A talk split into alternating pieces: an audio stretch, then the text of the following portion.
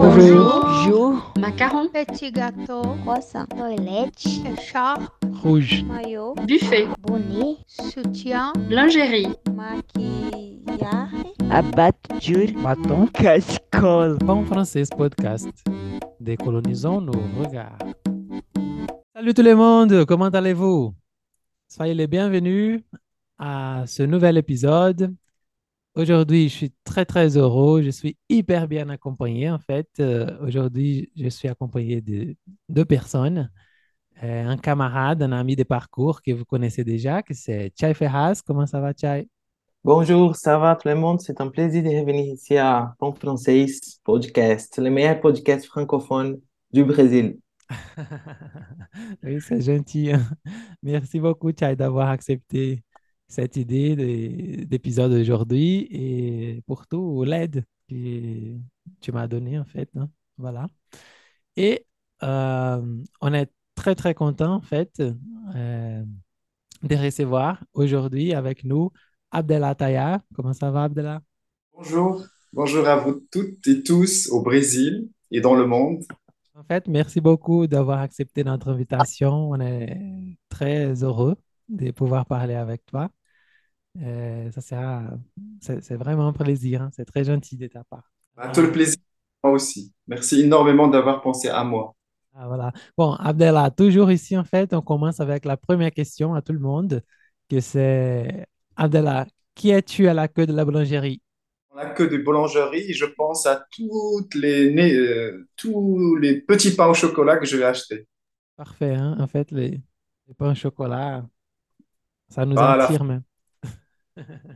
Sinon, comment tu te présentes au monde si je demande qui est Abdella?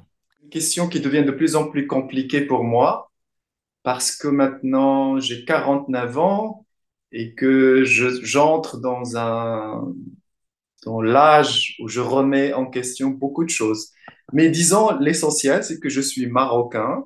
Je suis né au Maroc en 1973 dans une famille euh, qui parle en arabe, comme tous les Marocains, comme la plupart des Marocains, euh, dans une famille aussi très pauvre, très nombreuse, euh, beaucoup d'enfants. Nous, sommes neuf enfants et je suis le huitième.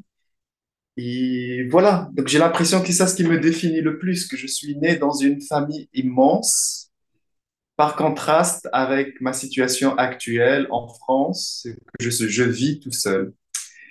Et accessoirement, je suis aussi écrivain. Et voilà. Mais l'essentiel, si je devais me définir, c'est euh, c'est ces premières années avec la famille et la découverte du monde avec eux. Oui. Ah, déjà, c'est très intéressant ces contrastes, hein, d'avoir une famille nombreuse et après être seul dans un pays étranger. Euh, donc, c'est tout étrange en fait, pas seulement le pays. Ah oui, oui, oui. Ce qui me manque le plus, euh, c'est de ne pas décider de tout, euh, qu'il y ait d'autres gens qui, qui viennent généreusement vers moi sans arrière-pensée. Oui, Ici, euh, la vie en France, pour moi, à Paris, est souvent synonyme de, de trop de réflexion par rapport à une situation administrative, par rapport à ce que je dois manger, par rapport à une réflexion trop tournée vers moi, moi, moi, moi. Et je dois avouer que j'arrive à un âge où je, je ne suis pas, je ne suis plus complètement dans la satisfaction de ce moi, moi, moi, moi. J'ai envie de, de voir euh, d'autres voix en moi. Et vivre en Europe, vivre à Paris, cela n'aide pas à retrouver ces voix, en tout cas physiquement autour de moi. Donc, d'où ma nostalgie assumée pour euh, ce monde euh, qui était extrêmement pauvre, avec énormément de difficultés dans lequel je vivais quand j'étais enfant et adolescent. J'ai un manque de euh, physique des corps qui étaient autour de moi, le fait de vivre euh, tous ensemble, le fait de d'expérimenter, par exemple, les difficultés tous ensemble, euh, trouver une stratégie tous ensemble euh, pour, pour juste avoir de quoi manger, par exemple. Que la journée, par soit quelque chose de collectif et non pas une traversée individuelle comme je le vis maintenant à Paris depuis presque 23 ans. Oui, ah, c'est oui, beau de, de parler ça, mais c'est vrai, hein, je pense que et je pense que là aussi la jeunesse, elle nous pousse à nous découvrir, à découvrir le monde tout seul. On pense seul, seul, seul tout le temps. Et après, c'est vrai qu'on normalement on est censé faire ces tours-là et penser bon, c'est bon d'être seul hein, maintenant. Je pense que j'aimerais être accompagné aussi. hein. C'est très paradoxal. C'est que à un moment donné dans la vie, on ait envie de partir, partir et fuir. Et puis on se retrouve euh, quelques années plus tard euh, bloqué dans un, dans une impasse, voilà, individuelle ou une impasse existentielle qui fait déclencher en nous un manque, non pas un manque pour le système qui nous a opprimés, mais un manque juste physique. Là, moi, je parle, je parle justement des, des corps des autres. Euh, j'ai j'ai été entouré par le monde. C'est pas, c'était pas un monde qui me comprenait en tant qu'homosexuel. C'était pas un monde euh, fait pour les LGBTQ+, mais c'était en même temps un monde qui, euh, qui avait ses propres difficultés, euh, qui luttait.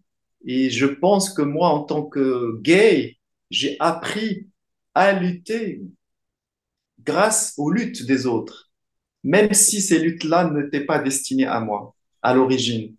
Euh, je veux dire, ma mère euh, qui se débrouille comme elle peut, mes sœurs, les prostituées du quartier, les gens qui boivent du vin toute la nuit, tout un tas de choses,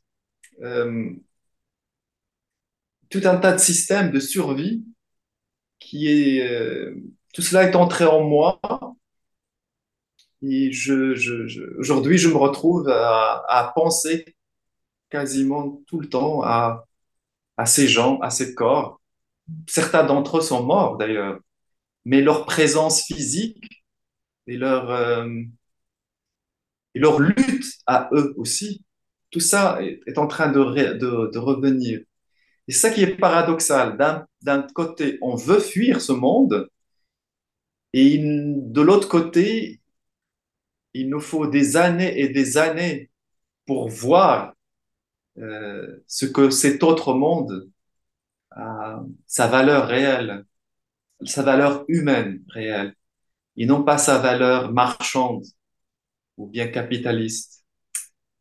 J'en suis là dans ma vie. Ouais, c'est un bon moment pour y être plein de questions. Mais si on parle un peu, voilà, de cette histoire collective qui traverse un peu ton histoire personnelle en tant qu'écrivain, en tant qu'une personne née au Maroc, si on cherche ton histoire sur Google, par exemple, on voit que tu es, entre guillemets, le premier écrivain arabe ouvertement homosexuel. C'est une info qui est, euh, qui est vraiment diffusée sur Internet. Donc, on voulait savoir comment tu, comment tu te sens avec euh, cette présentation, on pourrait dire, parce que cela nous semble une remarque importante, mais en même temps, voilà, symptôme d'un moment où l'on cherche toujours pour faire l'histoire, pour faire la une. Et comment, comment, comment tu vois tout cela, en fait? Ah, pour moi, c'est extrêmement important euh, de dire et de redire encore et encore que je suis homosexuel, que je suis gay. Parce que j'ai vécu pendant des années, des années, des années dans la non-existence comme gay. Le monde ne faisait pas attention à moi. Le monde me rejetait, le monde euh, me violait, le monde m'insultait, le monde me jetait des pierres. Le monde ne s'intéressait même pas à ce qui se passait comme moi, euh, comme cœur, comme histoire, comme imaginaire. J'étais là juste un petit second rôle pour les autres, écouter les autres, participer dans la vie des autres, les hétérosexuels, encore les hétérosexuels, les hétérosexuels, tout le temps les hétérosexuels. Et même aujourd'hui, en France, la vie est faite pour les hétérosexuels. Le système politique, sociologique, économique, capitaliste est fait pour aider les hétérosexuels et les amener à avoir moins de difficultés. L'homosexuel, non seulement on lui demande de, réfléchir juste à comment sauver sa peau, ne pas être tué par ces hétérosexuels, mais en plus, quand cet, homosexuel commence à dire je suis homosexuel, le monde souvent lui répond mais ça va, on a compris, tu vas pas le dire tout le temps. Alors que justement, pour moi, il faut, c'est pour, pour moi la, la chose la plus importante en tant qu'être humain, c'est qu'on n'oublie pas que je suis homosexuel. Si les gens me disent, ah mais tu es d'abord écrivain avant d'être homosexuel, moi je dis non, non, non. Je, je, je... L'écriture, les livres sont arrivés bien après. La lutte, la, la, la, la, douleur, la souffrance, le martyr, tout ce qu'ils m'ont fait juste pour m'empêcher de vivre en tant qu'homosexuel et comment moi j'ai essayé de juste sauver ma peau en tant qu'homosexuel, c'est ça ce qu'il faut d'abord reconnaître, que je suis homosexuel. Et que si les gens sont gênés par cela, c'est qu'au fond, ils ont encore un problème avec l'homosexualité. Et... Alors, qu'on dise de moi que je suis le premier écrivain arabe qui fait son coming ah, mais moi, je suis hyper fier de cela. Moi, je trouve que c'est très courageux, c'est très, important pour plein d'autres gens qui ne peuvent pas le dire. C'est très important pour les petits adolescents, les petites adolescentes. Dans mon pays, au Maroc, il n'y a pas d'autres gens out. Hein. Il n'y en a pas. C'est très peu. Donc, euh, que des gens veuillent minimiser cet aspect de ma vie, c'est comme si de nouveau, ils me tuaient, comme les gens ils ont essayé de me tuer dans l'adolescence. Euh, je veux bien que les gens n'aiment pas mon travail d'écriture, ils disent c'est nul, que ça inintéressant, je peux l'entendre, je peux l'accepter, chacun ses goûts. Mais je ne peux pas accepter que quelqu'un me dise oh, et oh, il n'y a pas que l'homosexualité en toi. Moi, je veux qu'on voit que je suis d'abord homosexuel. Est-ce que tu, peux, tu pourrais parler un peu plus de cet épisode de ton coming out en tant que personne publique? Parce que d'après nos recherches, on a vu que c'était un hebdomadaire qui s'appelle Tel quel, n'est-ce pas? Qui voulait vérifier un peu la base biographique d'un bouquin que tu avais écrit. Donc, il voulait savoir un peu, si j'ai bien compris, si les personnages étaient toi, en fait. Donc, une, sorte d'intention de savoir toujours si toi et tes personnages sont la même personne. Je voulais savoir un peu plus de la base biographique de ton œuvre dans, ces moments où c'était hebdomadaire à, publier la une avec toi de, de ces coming out. Euh, en fait, d'abord, ça, ça a commencé en janvier 2006 et euh, j'étais au Maroc pour la présentation de mon deuxième livre qui s'intitule Le Rouge du Tarbouche. Et ce livre a eu beaucoup de succès au Maroc. Et une journaliste du magazine euh, marocain tel quel a voulu faire euh, un portrait de moi de une page seulement dans, dans le magazine. Et donc, pendant l'interview, elle me disait, dans ton livre, tu assumes complètement l'aspect autobiographique, donc c'est complètement assumé, et que tu te présentes comme homosexuel. Et elle a été franchement très gentille. Elle m'a dit, est-ce que tu m'autorises à dire dans mon article que tu es homosexuel Elle n'a pas été violente, hein. elle, était très respectueuse et elle voulait être sûre que cette information euh, qu'elle allait écrire dans l'article n'allait pas, que j'avais son, qu'elle que, que, avait mon accord pour cela. Or, quand elle m'a posé cette question, je savais euh, qu'elle me donnait la possibilité de faire mon coming out en tant que être humain, euh, qui utilise la littérature pour euh, l'aider un petit peu, pour que les gens, les autres l'acceptent, qu'ils se disent, bah, au moins il est écrivain, il fait quelque chose dans sa vie, mais du coup, on peut peut pas lui enlever le droit de dire qu'il est aussi homosexuel. Donc cet article est sorti en janvier 2006, c'était juste une page, et c'est cette page-là euh, qui a déclenché un scandale au Maroc. Et après, j'ai donné d'autres interviews dans deux journaux marocains en arabe, et cela a amplifié le scandale. Et depuis ce moment-là, j'ai compris, alors que je n'avais absolument pas euh, prévu ce coming out, que j'étais dans un moment euh, historique à mon échelle à moi, à l'échelle d'Abdelataya, de, à l'échelle de ma vie, que j'étais dans un moment où je ne pouvais pas, à partir du moment où j'étais out, je ne pouvais plus les laisser dire n'importe quoi sur moi, sur les homosexuels, sur les lesbiennes. Donc j'ai pris, à partir de février 2006, euh, tout cela avec d'une manière très sérieuse euh, pour répondre, parce que les gens, il y avait jusque-là, il y avait personne qui incarnait l'homosexualité. Donc je ne pouvais pas laisser des journalistes me réduire à des clichés ou bien euh, j'avais d'ailleurs l'impression tout le temps que je ne faisais que rectifier, donner les bonnes informations, les guider d'une bonne manière, révéler quelque chose. Euh, et depuis ce temps-là, j'ai l'impression que mon coming out, donc c'est depuis 2006, il ne s'est pas, il s'est pas encore terminé, puisqu'il faut tout le temps, euh, je sais pas comment dire, parfois, souvent, même quand on dit les choses clairement, ça n'entre pas dans la tête des gens.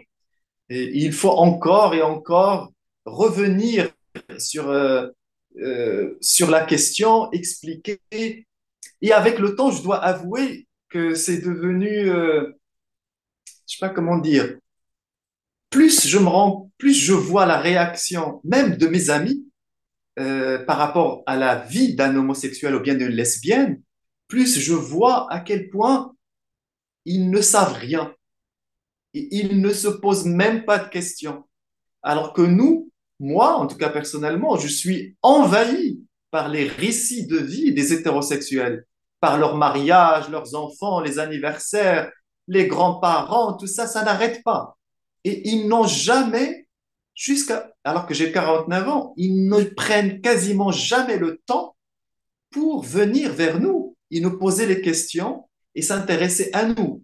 Donc depuis que je vois qu'il y a un manque terrible d'intérêt pour nous, que j'ai envie, moi, de renforcer l'aspect homosexuel, de révéler encore plus les récits de vie, raconter encore plus les histoires, euh, dire cela, euh, non pas pour leur prouver eux quelque chose, mais parce que j'estime que maintenant j'ai le droit de le faire. J'ai le droit, ce n'est pas pour eux maintenant que je veux expliquer les choses. J'ai le droit de le faire et que c'est, ce droit, je, je le mérite. Euh, je n'ai plus besoin de leur autorisation pour que je parle. Je le fais parce que je, j'ai fait le nécessaire pour avoir euh, cela. Parfait. Hein. Tu, prends, tu, prends la, tu, tu, profites du scandale qu'ils ont essayé de créer pour scandaliser un peu plus. Pas seulement scandaliser, provoquer peut-être, je veux bien, mais juste révéler, dire ne, sortir nous, nos vies de l'ombre, leur ombre à eux. Parce que eux, ils... Par exemple, j'ai tellement d'amis, euh, filles ou garçons, qui, une fois qu'ils se marient, mais ils nous tournent complètement le dos. Ils s'engouffrent dans ce tunnel hétérosexuel et tout d'un coup, nous, on n'existe plus pour eux. Et tout d'un coup, on voit à quel point ce monde est totalement fait pour les hétérosexuels. Le système encourage l'hétérosexualité et va vers l'hétérosexualité, alors que les homosexuels sont abandonnés à un moment ou à un autre tout au long de leur vie et que leurs histoires ne comptent pas. C'est ça ce que le monde nous dit tout le temps. Et quand on, nous, on essaie de leur dire, mais eh oh, regardez, vous nous, vous, vous ne nous posez pas de questions, vous n'êtes, ils vous disent, mais non, tu te trompes, on t'aime, voilà, c'est tout ce qu'il faut qu'on entende. On t'aime, on t'accepte, point, pas plus. Or, euh, or et c'est cela peut-être le plus important, les, les, les récits de vie, les histoires des gays, des LGBTQ+, sont encore un grand continent inexploré. Il faut bien que quelqu'un explore et fasse remonter encore plus euh, ces histoires. Je ne, va pas vivre tout le temps dans le patriarcat et la domination des hétérosexuels, hein, hommes ou femmes d'ailleurs. Oui, j'ai utilisé le thème scandalisé parce que eux, oh, en fait, nous, parce que moi je suis hétéro aussi, donc je, je dois m'y mettre. Euh, nous, on, sent- euh, on, on- on sent ces sentiments des scandales, mais c'est juste euh, une vie que tu présentes, une expérience de vie euh, qui existe, comme tu as dit. hein. C'est pas, c'est Oui, même mais le peut-être- problème, le problème des hétérosexuels, c'est que le monde fait tellement le travail pour eux, euh, ils préparent les choses intellectuellement pour eux qu'ils n'ont même pas à se poser la question pour les autres. Et donc, c'est toujours les autres qui non seulement doivent expliquer aux hétérosexuels, essayer de, de convaincre les hétérosexuels, et que ces hétérosexuels ne veulent pas être convaincus. À un moment donné, on s'arrête. On se dit, mais pourquoi je vais passer ma vie à chercher la bénédiction de ma sœur, ou bien de ma mère, ou bien de ma tante, ou bien de mon oncle hétérosexuel? Basta, même s'il est homophobe, qu'il s'éloigne de moi et qu'il va, qu'il a exercé son homophobie loin de moi, moi, je vais me concentrer sur quelque chose de beaucoup plus important, c'est l'écriture et la révélation d'histoire, non pas pour le convaincre lui hétérosexuel ou bien elle hétérosexuelle, mais juste parce qu'il faut les dire et les mots, et qu'à un moment donné, le, la vie nous appartient à tous. Voilà, le monde nous appartient à tous. Donc, on va pas, le, le, le LGBTQ+, ou un transgenre ne va pas passer sa vie à chercher un petit peu de tendresse de, de la part d'un hétérosexuel qui se croit plus important parce que le système est de, est de son côté à lui ou à elle. Il y a quelque chose de- d'extrêmement euh, triste et, de, et en l'occurrence scandaleux que les, hétérosexu- les hétérosexuels ne veuillent pas se remettre en question par rapport à ce qu'ils font aux autres, les autres minorités, et que ce sont toujours ces minorités qui sont dans l'obligation d'expliquer les choses aux hétérosexuels. Et ces hétérosexuels ne veulent même pas entendre. Donc, à un moment donné, on leur dit, juste éloignez-vous de nous. Et on n'a pas besoin de votre droit et de votre légitimation et de votre légitimité. On va l'apprendre et l'exercer par nous-mêmes. Euh, par nous-mêmes. Voilà, c'est, c'est en cela, ouais, c'est, j'en suis là dans ma vie et dans Ouais. mon écriture. Ouais, il faut redistribuer un peu la violence parce que les scandales, la violence est ailleurs en fait. Donc il faut, c'est à vous ça. C'est les, ce qui est scandaleux en fait, c'est la réaction que vous avez quand je parle d'une chose euh, complètement naturelle. Voilà, c'est, c'est- j'aime bien ce point de vue. Oui, le scandale, c'est vous, c'est pas moi. C'est vous, c'est votre ignorance, c'est votre petit esprit, c'est vous qui ne vous rendez pas compte à quel point vous êtes privilégié, à quel point le système est à votre côté. Dès que vous vous mariez, on vous fait un mariage, les parents sont là, les grands-parents sont là, quand vous faites des enfants, c'est comme si c'était l'enfant roi, tout ça, alors que l'homosexuel ou le lesbien, le transgenre passe toute sa vie à vivre toutes ces étapes de la vie tout seul sans le soutien économique, sans le soutien symbolique de la famille, de l'État. Il fait tout ça tout seul et à la fin, l'hétérosexuel a l'audace de revenir pour vous dire expliquez-moi ce que c'est l'homosexualité. Mais bah, c'est ça le vrai scandale, que l'hétérosexuel ne veuille pas euh, renoncer un petit peu à ses privilèges et en même temps juste réfléchir à ses privilèges et comment, à partir de ces privilèges, il, il rejette les autres. Il rejette, il, il, il, il, les écrase, il les tue. Bon, tous ces parcours-là, euh, le parcours qu'on a suivi pour être là aujourd'hui, en fait, nous trois, a commencé avec Antoine Didier qui a parlé de toi, de ton œuvre et tout. Et après, on a lu le livre euh, C'est lui qui est digne d'être aimé, ton livre. Et euh, je prends ce, ça que, ce que tu viens de dire parce qu'on a, on, l'a lu sur Kindle et on a acheté le e-book sur Amazon Brésil. Et là-bas, c'est possible de voir l'extrait le plus souligné par les lecteurs.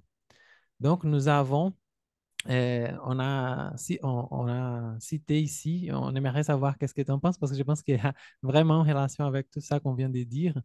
Euh, l'extrait le plus cité sur Kindle, Amazon Brésil de ton livre, c'est, bon, je cite, Je suis homosexuel, tu m'as mis au monde homosexuel et tu as renoncé à moi.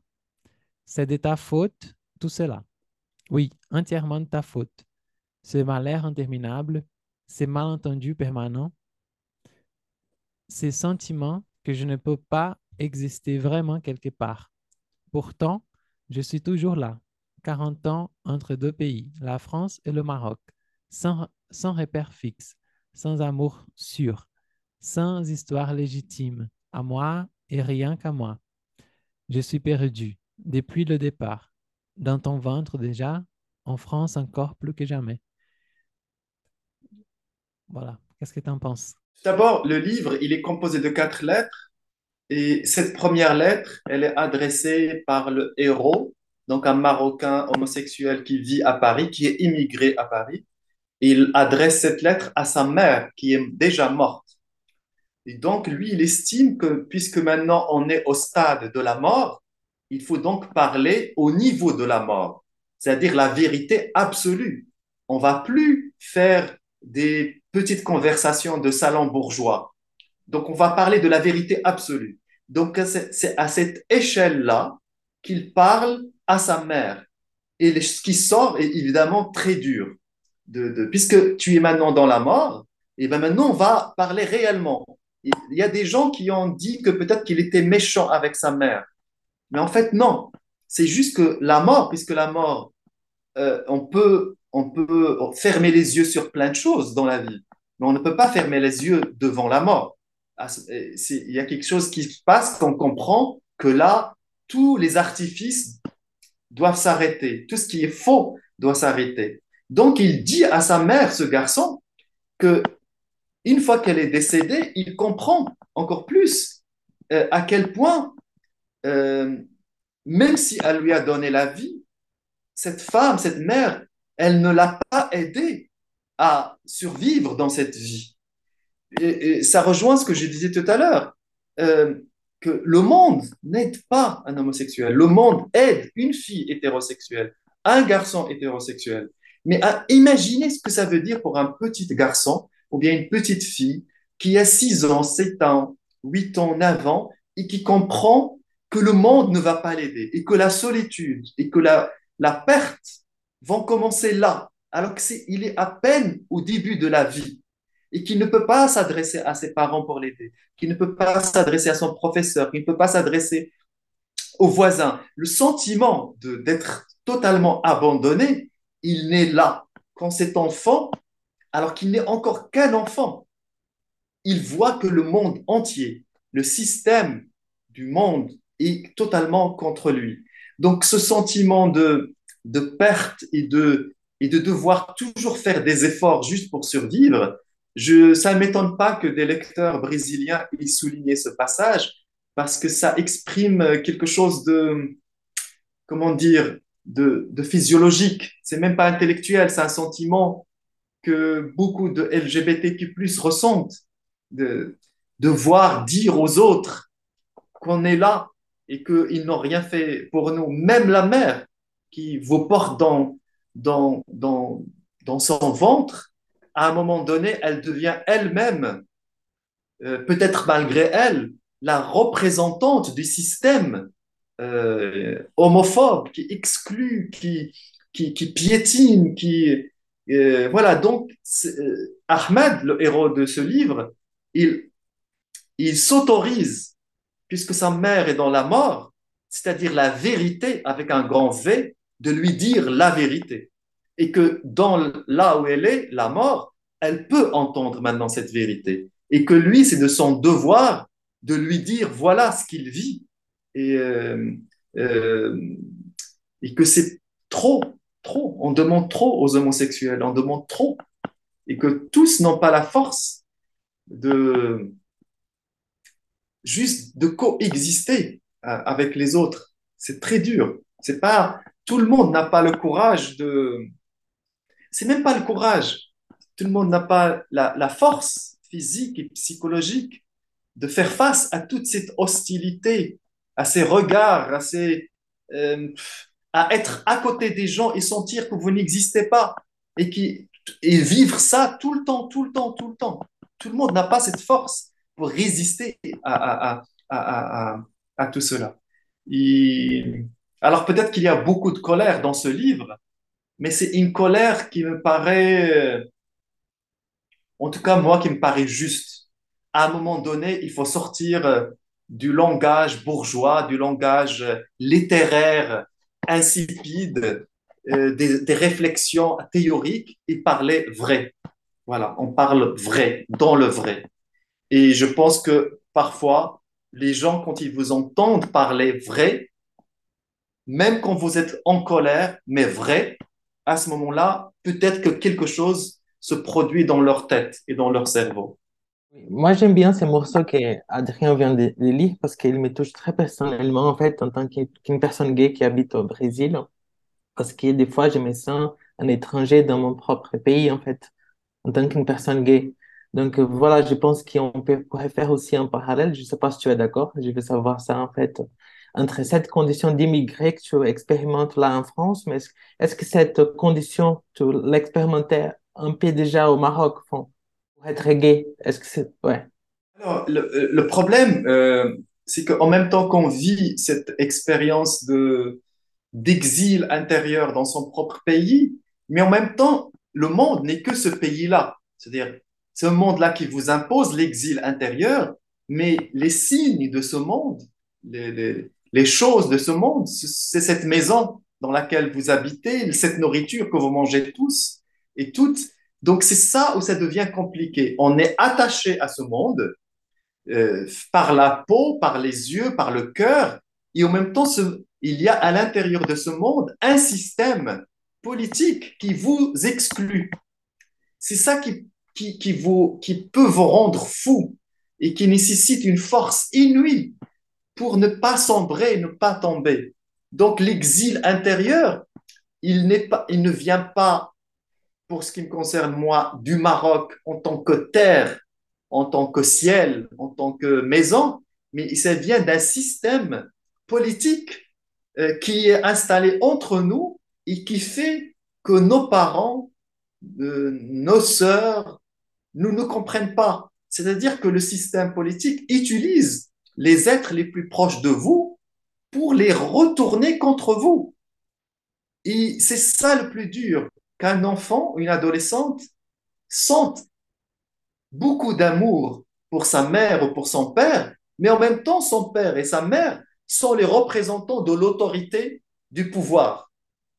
Donc, comment faire la différence entre ces deux choses-là? Comment euh, Parce que c'est impossible de, euh, de, se détacher complètement des choses. On ne peut pas se dire mon père m'a donné une gifle, donc il n'est plus mon père. Ce n'est pas possible. Et il y a en nous toujours un attachement pour ce père euh, euh, ou pour la mère.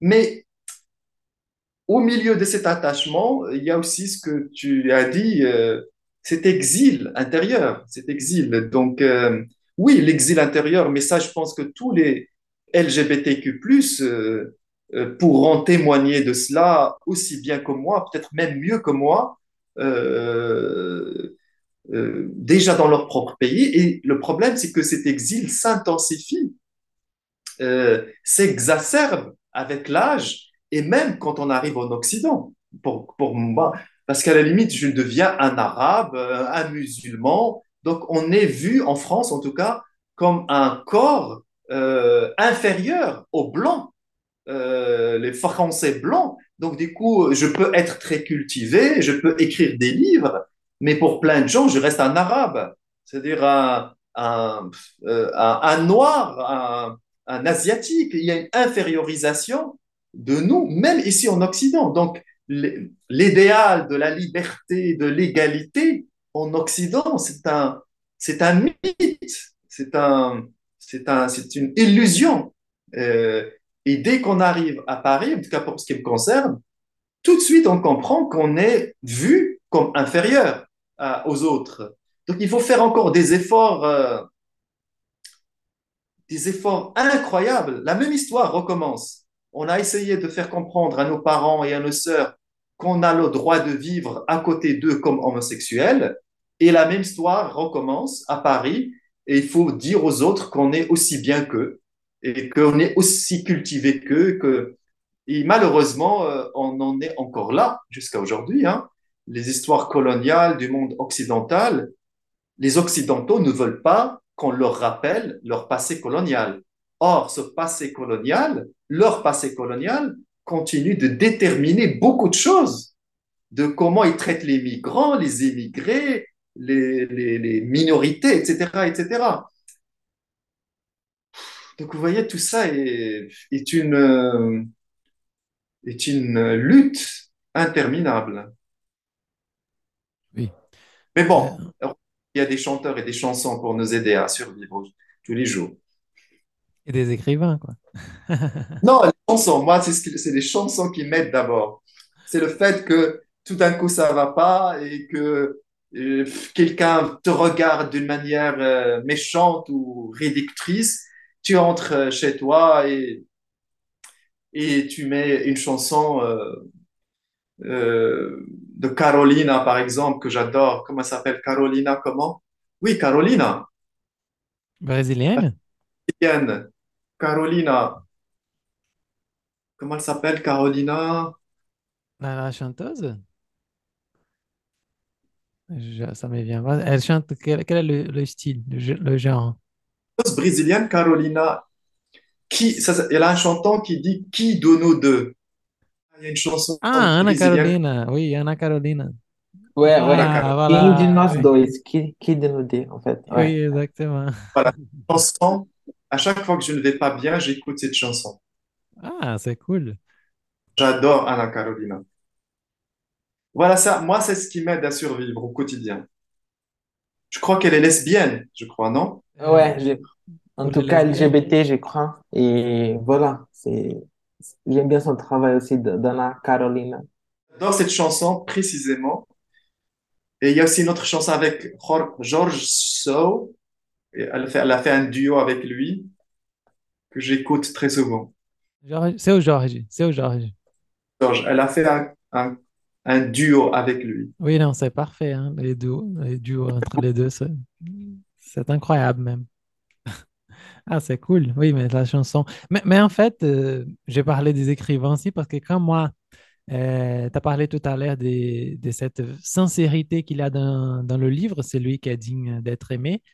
Quand j'ai lu ce livre, je l'ai dévoré en fait. Je ne pouvais pas m'arrêter de lire parce que je sentais vraiment que j'avais devant moi un- le sentiment de quelqu'un à chaque lettre hein, avait vraiment le sentiment ouvert, le cœur ouvert et vraiment cette vérité, cette sincérité. J'ai senti tout cela quand je lisais le livre et particulièrement la troisième lettre euh, qui parle d'une relation euh, colonisatrice aussi hein, entre un Marocain avec un Français. Euh, ça, j'ai expérimenté tout, hein, la colère, l'amour, la joie au début, après la colère, j'étais, j'ai presque jeté la, la Kindle au mur à un moment, quand je voyais les relations, comment tu as, expliqué tout cela. Et, et justement, j'aimerais savoir, euh, parce que vraiment, j'ai eu un sentiment d'angoisse, j'étais très angoissé quand j'ai lu toutes les lettres, mais celle-là en particulier. Euh, parce que c'est très rare de, parler des colonisations dans une relation à deux.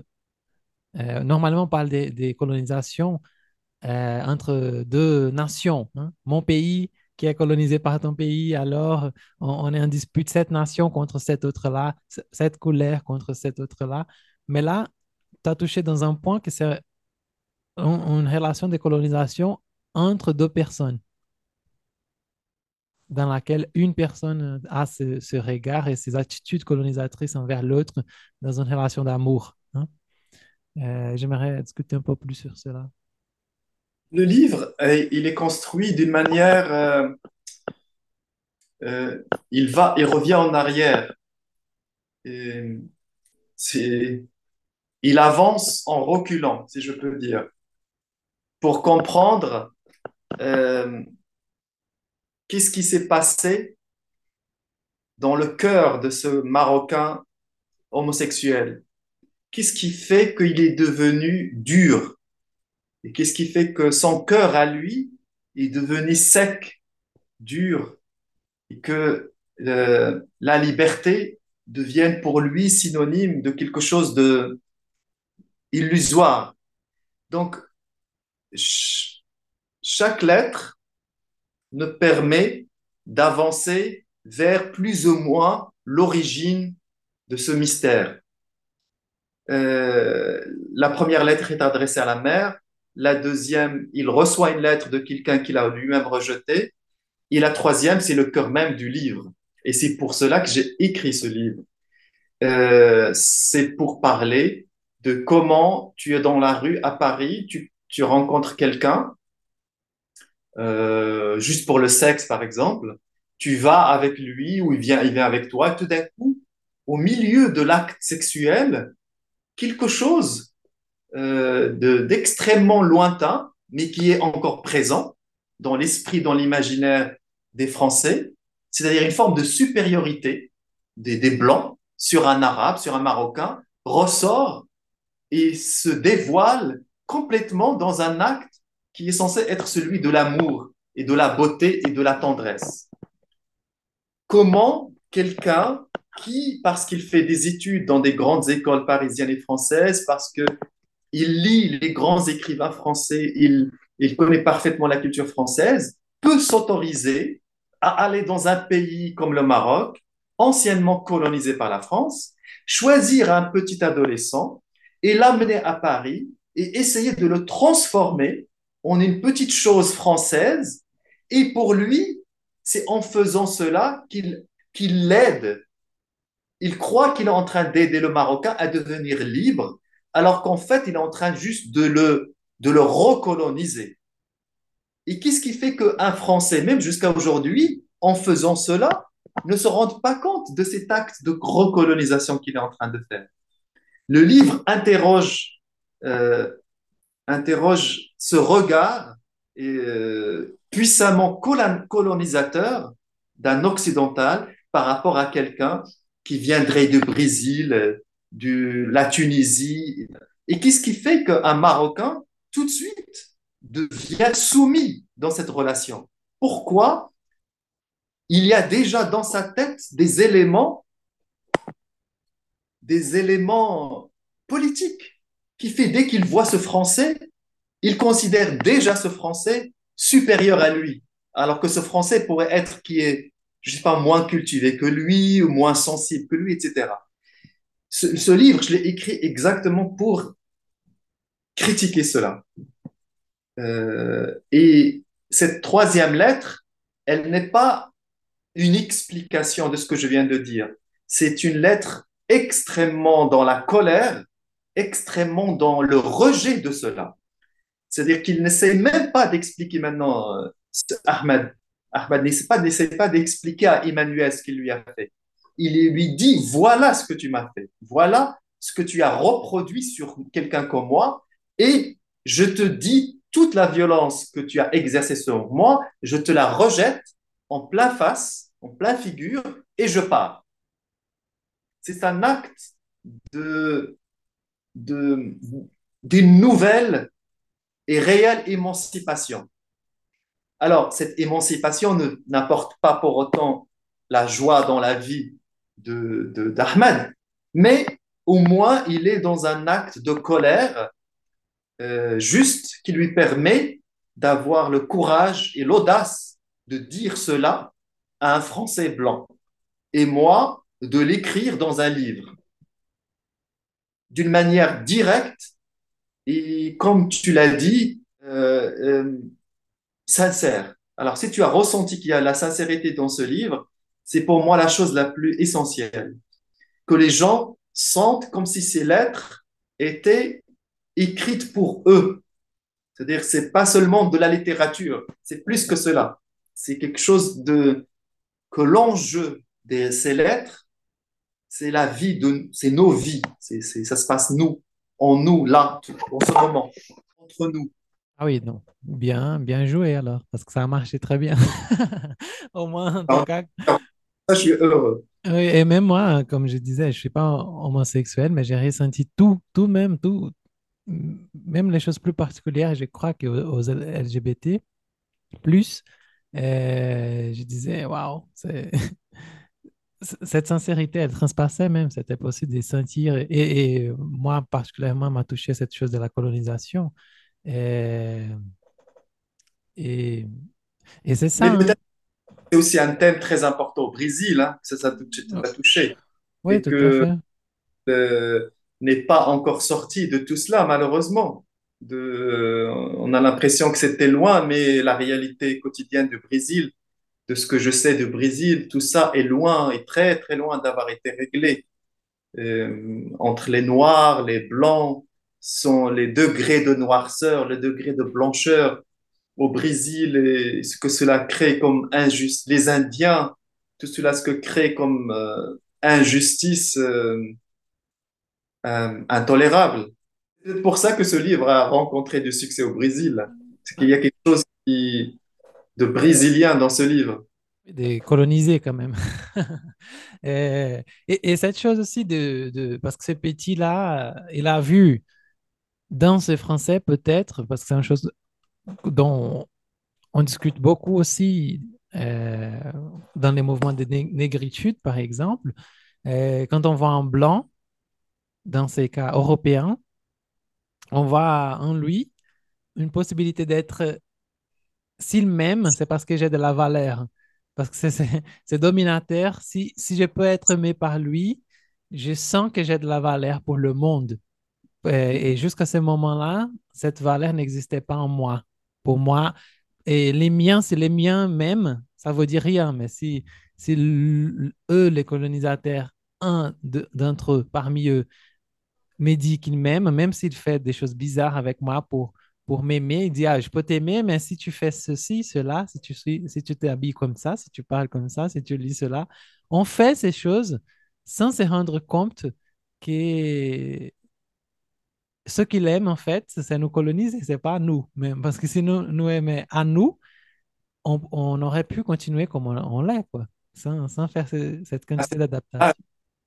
On appelle l'esclavage, que même si on nous dit que l'esclavage c'est terminé, mais il, il continue dans l'imaginaire et dans les représentations de qui sont les puissants et surtout qui a le droit de dire que telle personne a de la valeur ou pas, qui a le droit de raconter les histoires, qui a le droit de, qui a le droit de fréquenter telle ou telle population ou pas. Et puisqu'on est entouré de symboles euh, de, de puissance euh, de l'homme occidental blanc, c'est ça qui est mis en valeur tout le temps, tout le temps. Donc, euh, malgré nous, euh, on aspire à cette validation pour pouvoir exister. Et c'est très triste, évidemment, de passer toute sa vie à essayer de trouver la bénédiction de quelqu'un qui vous regardera toujours comme inférieur à lui et qui en plus se permettra de ignorer l'essentiel de votre vie et cela ne le dérange pas. C'est cette ignorance sur nous qui, au fond, la chose la plus, la plus scandaleuse, c'est que il y a beaucoup de gens que je croise ici en France. Le Maroc n'est pas si loin que ça de la France.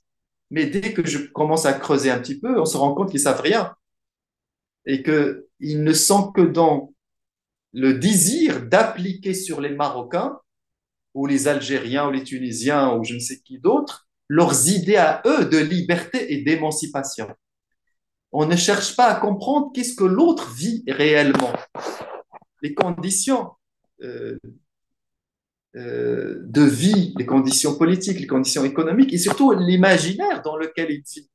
De quel droit je vais venir, moi, aller rencontrer quelqu'un, je ne sais pas moi, au Sénégal et faire abstraction complètement de son imaginaire et lui imposer seulement mes idées à moi de liberté et des droits de l'homme? On en est encore là. Hein? Ces questions-là ne sont pas encore résolues. Est-ce que tu pourrais nous donner un petit plus de contexte? Enfin, je sais que c'est une question très compliquée de résumer, mais nous, les Brésiliens et les Marocains, on partage ce passé de colonisation, mais en même temps, ce sont des histoires vraiment différentes, ou non, ou, non, parce que quand on, pense à notre colonisateur au Portugal, on a tout un océan qui nous sépare de, cet autre pays qui a, a fait cet effort de nous découvrir, entre guillemets, comme ils disent. C'est comme ça qu'ils racontent l'histoire officielle. mais qu'on essaie de comprendre, nous, l'histoire de colonisation du Maroc, on pense que c'est différent parce qu'il y a une, une proximité géographique avec l'Europe et avec la France surtout. Donc, comment, comment ça se passe au niveau du, du quotidien? Enfin, Bah, ouais. Le Maroc a été colonisé par la, France de 1912 à 1956. Et bien avant cela, il y avait plusieurs tentatives euh, de la France, de l'Espagne et du Portugal aussi euh, pour euh, pousser le Maroc à capituler et se laisser coloniser. Ça a duré plusieurs siècles. Et le Maroc est un royaume depuis au moins le Xe siècle. Euh, donc c'est un royaume qui n'a pas toujours été stable, mais c'est un royaume. Il y a eu plusieurs euh, dynasties. Pendant la colonisation française, la France a changé complètement le Maroc. Euh, géographiquement, la constitution même du Maroc a été changée. Et puis surtout, et c'est ça le plus terrible, c'est que la France, en partant du Maroc, a laissé la langue française à l'intérieur du Maroc comme une langue bourgeoise pour séparer les Marocains qui parlent français et les Marocains qui ne parlent pas français. La plupart des Marocains ne maîtrisent pas complètement le français, mais en même temps, ils vivent dans le sentiment que parce qu'ils ne maîtrisent pas le français, parce qu'ils n'ont que la langue arabe, donc ils sont inférieurs. La bourgeoisie marocaine, euh, elle a ce monopole du français, et avec cette langue coloniale, elle continue d'exercer une forme de racisme social aussi une forme de continuité coloniale, qu'on le veuille euh, ou pas. Et euh, le français, jusqu'à aujourd'hui, moi, est, une langue euh, à l'intérieur de l'espace marocain qui est considérée comme un tremplin pour trouver un travail, pour être considéré comme moderne, que si vous n'avez que la langue arabe, vous n'êtes pas si moderne que cela et tout cela. Donc voilà le contexte dans lequel moi-même je suis né, parce que moi je suis né dans une famille qui ne parlait que la langue arabe, ce qui est normal, hein, mais moi-même j'étais colonisé par l'idée que pour pouvoir m'en sortir, pour pouvoir trouver du travail, pour pouvoir m'élever socialement, il fallait apprendre la langue française. Et à un moment donné, il fallait même, j'ai compris qu'il fallait écrire en langue française pour euh, avoir une, une, certaine valeur dans la société marocaine.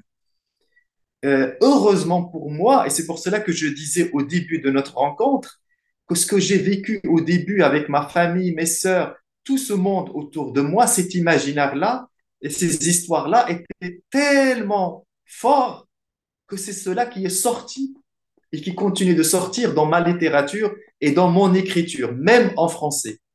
J'ai appris le français et j'ai écrit en français, mais je ne suis pas devenu soumis à la langue française. Je ne suis pas devenu inférieur dans la langue française. Je, ne considère pas ma mère comme inférieure, à, à Catherine Deneuve, par exemple. Voilà, c'est ce. Et ça, je ne l'ai même pas cherché, je n'ai même pas eu à, faire des efforts pour l'avoir dans ma tête. Je, crois que ça, c'est la force de l'imaginaire dans lequel j'ai vécu petit, qui est totalement en moi, et que quelle que soit la langue dans laquelle j'écrirai, c'est cet imaginaire-là qui finira toujours par imposer et s'imposer. Et c'est drôle parce qu'ici au Brésil, nous sommes dans un pays continental énorme, énorme, énorme. Et il y a cette imposition de la langue étrangère aussi, mais ici, c'est l'anglais surtout. Hein. Tout le monde nous dit, depuis qu'on est petit, ah, il faut parler anglais, il faut écrire en anglais, il faut... Voilà. Et mais voilà, j'ai 30 ans, je ne parle pas anglais et je survis parfaitement. Hein. Ce n'est pas, Ben oui. pas si nécessaire que ça à la fin. Mais, mais il y a vraiment cette pression symbolique. Et... Mais bon, on parle du Brésil. Je, je... On n'a pas beaucoup... On, on t'a promis de ne parler pas plus qu'une heure. Ça, c'était la dernière, mais maintenant, je suis curieux. Est-ce que je peux te poser encore une question? Bien sûr. Parce que tu as parlé tout à l'heure d'Anna Caroline. Euh, J'aimerais savoir quand est-ce qu'est apparue dans ta vie cette chanteuse, plus particulièrement, c'est Georges, Anna, Anna Caroline. Quand est-ce que tu as découvert ça? C'est un jour, euh, je suis allé, c'était en 2004.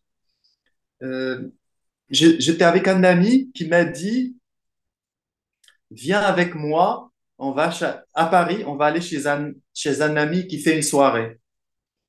Et on est allé chez, chez cet ami, et c'était un Français avec son, son mari, je crois, brésilien, et toute la soirée était brésilienne. Le thème, et c'est là où il a mis cette chanson.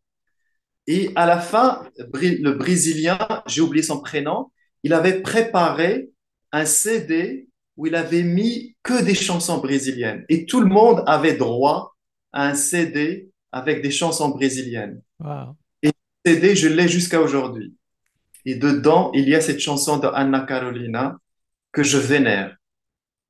Voilà, je ne connaissais pas cet homme, mais il a fait un geste euh, de rencontre réelle à travers des sons, des chansons, des voix euh, brésiliennes qui m'ont tout de suite touché.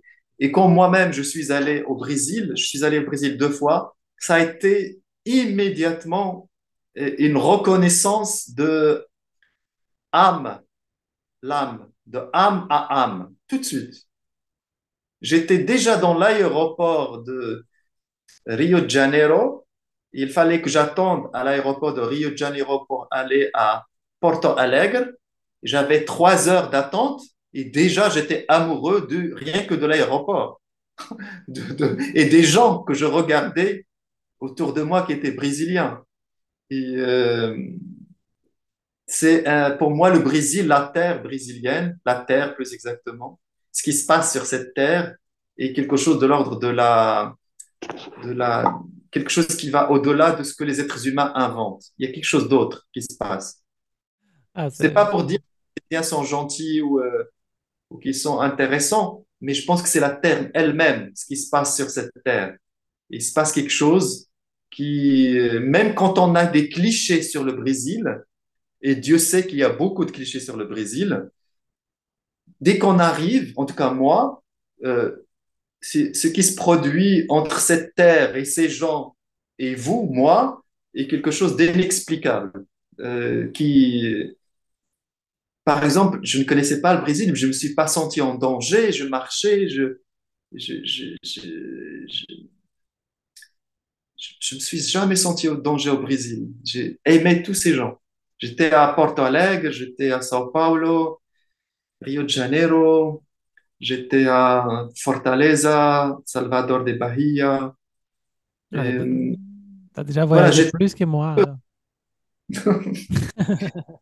Mais, mais, mais tout ça en très peu de temps. Donc, il faudra que je revienne pour des périodes plus longues. En fait, quand je suis allé au Brésil, j'ai compris que je ne savais pas grand-chose sur le Brésil.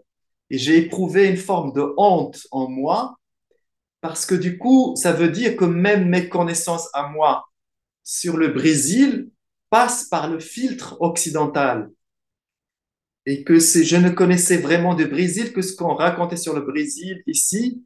Et que du coup, vous voyez, donc il y avait une déformation dans ma tête sur ce que c'est réellement le Brésil et les Brésiliens.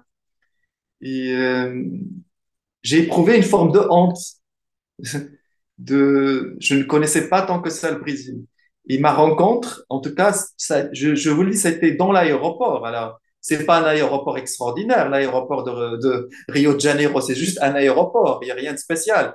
Et pourtant, trois, les trois heures que j'ai passées là, j'ai compris que c'était un pays pour euh, mon âme et que là, il y a, je sais pas comment dire, il n'y avait pas de barrière. Il n'y avait pas de barrière dans l'âme. Il y a sûrement des barrières sociologiques, politiques entre les Brésiliens. Ça, je ne vais pas le nier, ça c'est sûr. Mais au-delà de cela, malgré ces barrières, il y avait quelque chose de l'ordre de, de l'âme qui exprime et qui invite même quelqu'un comme moi. J'ai éprouvé, euh, quand j'étais à Porto Alegre, donc parce que je suis pas resté tout de suite à Rio de Janeiro, j'ai pris l'avion pour passer, aller à Porto Alegre. Et là, pareil, je connaissais personne. Et, je- et Dieu sait que Porto Alegre, ça n'a rien à voir avec Fortaleza ou euh, c'est oh, un autre monde. Mais même là, euh, j'ai éprouvé la même, euh, la même connexion avec l'âme de ce pays et de ces gens. Et je passais mon temps à marcher, marcher. Et même parfois, même les gens, quand ils faisaient euh, la queue pour monter dans le bus, je faisais la queue avec eux juste pour euh, éprouver ce sentiment des Brésiliens qui attendent juste pour monter dans. Je voulais vivre des choses comme les Brésiliens, pas euh, de, lors de la vie de tous les jours. Enseigner au Brésil, ça j'ai ce rêve-là. Enseigner un jour au Brésil. Ah, ça serait sympa, quoi. Oui, c'est intéressant parce que ces gestes de, que ton ami, que, un ami, c'est même pas un ami, le copain d'une amie, en fait, que cet homme-là a fait, de t'offrir un CD, c'est vrai qu'on a ce- cet amour pour la musique, c'est une chose qui, je pense que ça, ça, ça passe partout le Brésil, hein. On écoute de la musique, c'est une chose qui unit vraiment le pays, hein. Il y a des musiques euh, qui viennent des régions que je pense que peut-être dans ma vie, j'irai jamais, tellement c'est loin de ma ville.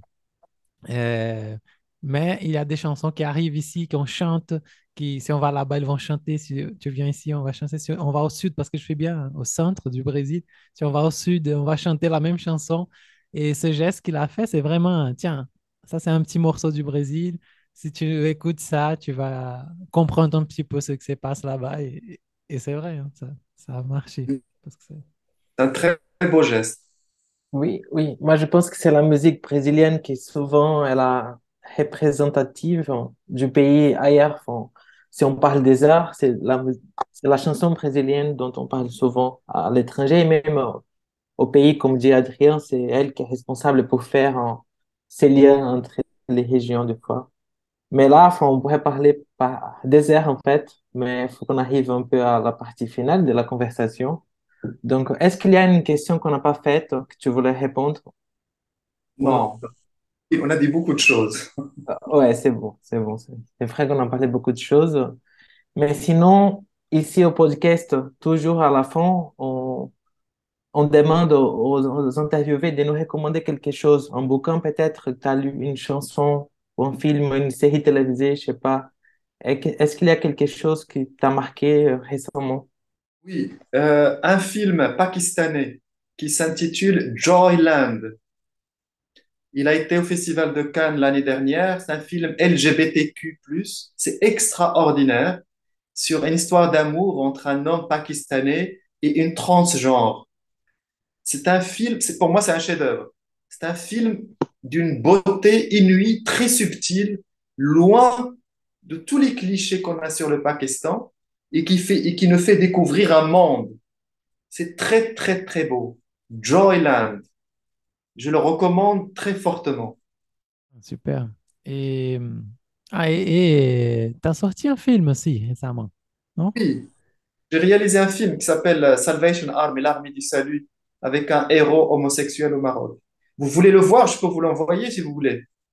Ah, c'est ça, oui, je vais bien. en fait, parce que moi, je l'ai cherché sur Internet. Je pense qu'elle a été exhibée au Brésil une fois. Oui, je Ouais, vais vous ah, l'envoyer ouais. envoyer par email. Merci, merci, Ah, c'est gentil. gentil. oui. Obrigado. En fait, euh, Thierry travaille avec le cinéma. hein. Il est... Oui, on n'a pas parlé de cinéma, c'est chose de très important pour moi. Bon, c'est vrai que là, le cinéma n'est pas sorti dans notre conversation, mais c'est un aspect très important de ma vie. Oui, sinon, on pourrait faire trois heures d'épisode. Pour moi, ça marche. Euh, On va... le numéro, Oui, là, on fait une partie de version cinéma. Et on a parlé avec euh, Abdella, écrivain, et maintenant, on va parler avec euh, le Abdella, réalisateur.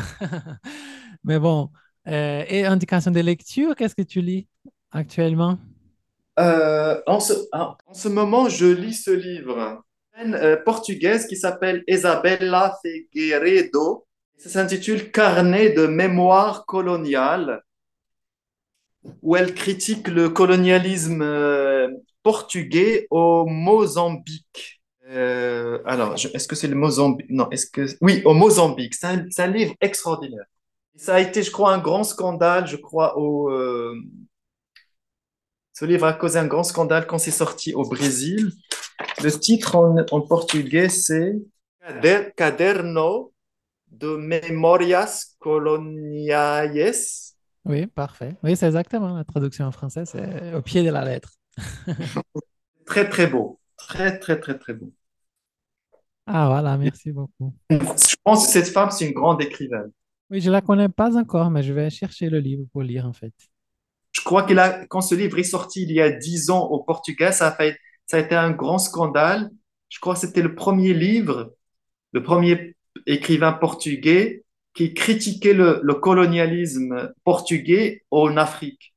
Et elle, elle est, elle est née en Mozambique. Elle raconte l'enfance et tout ça. C'est très, très, très beau. Très beau.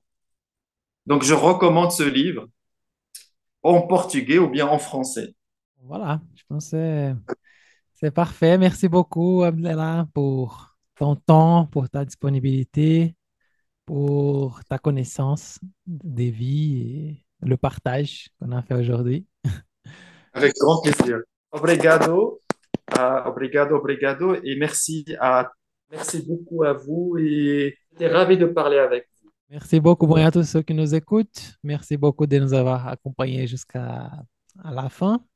Lisez les livres, regardez le film de Abdel Attaya, je vous recommande fortement. Et voilà, en fait, je vais, vous pouvez euh, le suivre aussi sur Instagram. Après, si vous nous suivez arrobase je vais tout taguer, taguer Chai, je vais taguer Abdallah. Et là, vous pouvez, oui, on reste en contact. Merci beaucoup et ciao. Salut. À bientôt. Bonne journée. Bonne soirée. Et oui. Ciao. À la prochaine.